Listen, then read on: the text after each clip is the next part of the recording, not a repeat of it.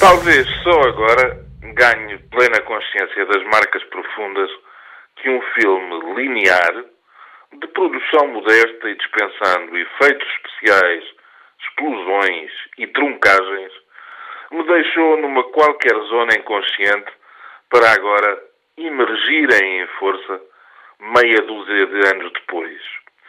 Os olhos doces e todo o resto da atriz inglesa Julie Christie davam alma e corpo à personagem de Fiona Anderson, uma mulher madura, apaixonadíssima pelo marido, com todas as condições espirituais, estéticas, materiais para apontar à felicidade.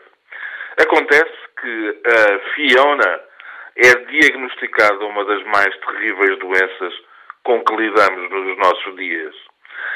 E o filme segue, passo a passo, sem esconder, sem amenizar, a forma como aquela mulher intensa se vai afastando do homem amado numa deriva que a levará ao desconhecimento total, a tratar o seu cúmplice de anos como um estranho, a rejeitar como alheio o que tinha sido um lar. Mais uma vez, os olhos de Julie Christie, nomeada para o Oscar por esse filme de dores intensas, mesmo as inconscientes, fazem milagres pela personagem, perdendo a cada cena o brilho inicial para se afundarem no baço que há na demência. Há, de resto, um momento de pormenor que arrepia pela transparência aflita com que é enfrentado.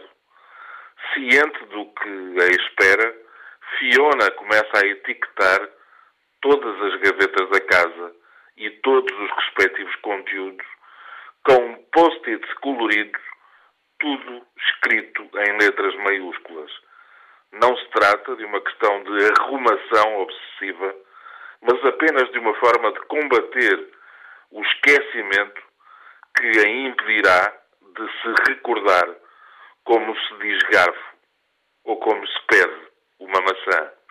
O filme chama-se Longe dela e, não sendo pera doce, é dele que me recordo quando leio as declarações de um dos grandes música, músicos americanos da soul e do rhythm and blues, Bobby Womack, com 68 anos, tendo publicado em 2012 o notável álbum The Bravest Man in the Universe, Womack optou por anunciar publicamente que sofre de Alzheimer, ainda numa fase primária, mas já suficientemente incómoda para que ele se esqueça de partes das letras das suas próprias canções e para que não se lembre do nome dos seus colaboradores mais chegados.